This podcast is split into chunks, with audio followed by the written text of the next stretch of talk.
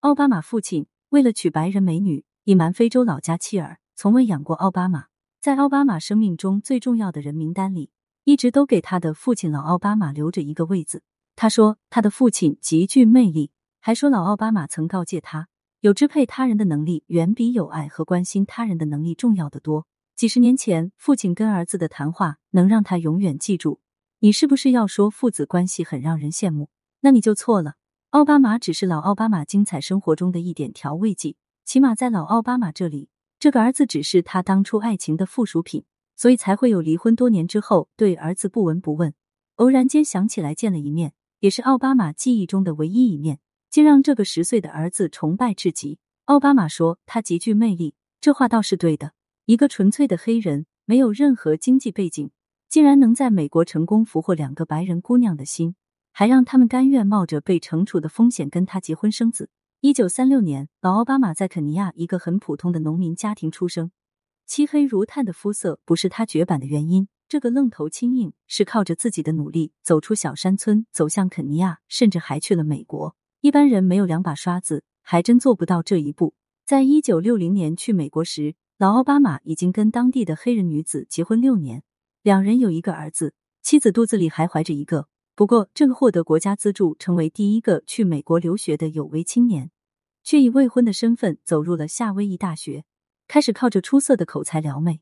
他撩的是有名的学霸美女安·邓纳姆，也就是奥巴马的妈妈。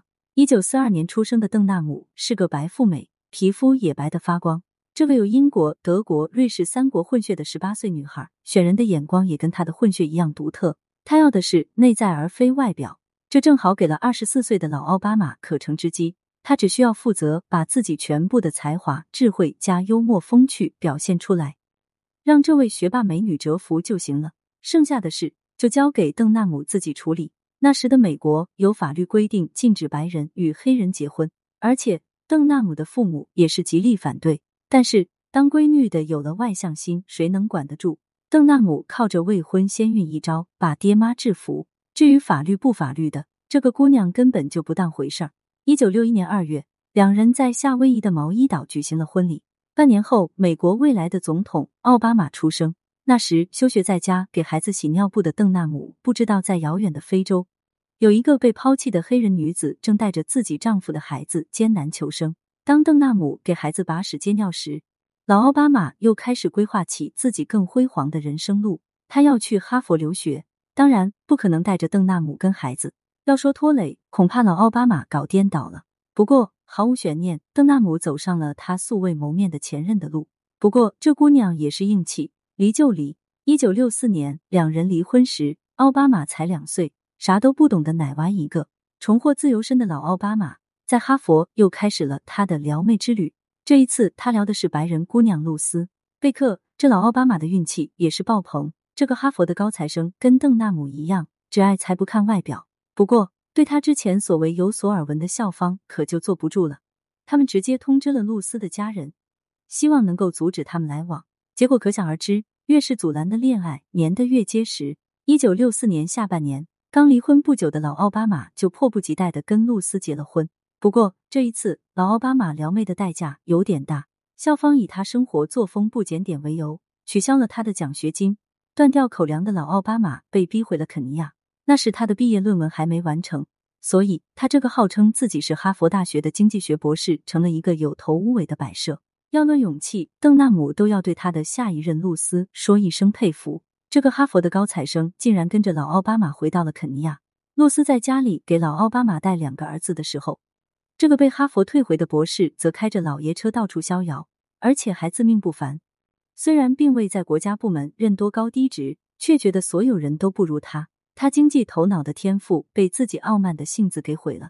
他想继续向高位爬，却没人愿意支持这样一个不谦逊、听不进去意见的混蛋。官场失意的才子能想到的就是靠着酒精来慰藉自己。谁知酒壮熊人胆，他竟然把所有的不满都发泄到了妻子露丝和两个孩子身上。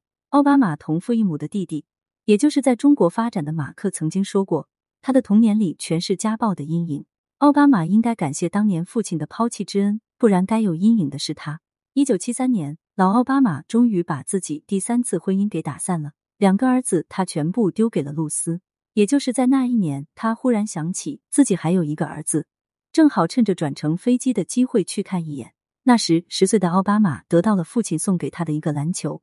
这场会面在奥巴马眼里显得弥足珍贵，唯一的会面，唯一的礼物，再加上父子俩之间唯一的一场谈话，这个落魄到要到处蹭吃蹭喝的男人，居然还在跟自己八年来不曾想过一下的儿子大谈什么支配别人的能力。不过幸好。奥巴马在记住他这句话的同时，并没有丢弃爱和关心他人的能力。在这个对他只生不养的男人那里，他只是得了样貌、教育则有不屈的母亲、温和的外祖父母来完成，何其幸运！这之后，老奥巴马并没有再看过他任何一个儿子。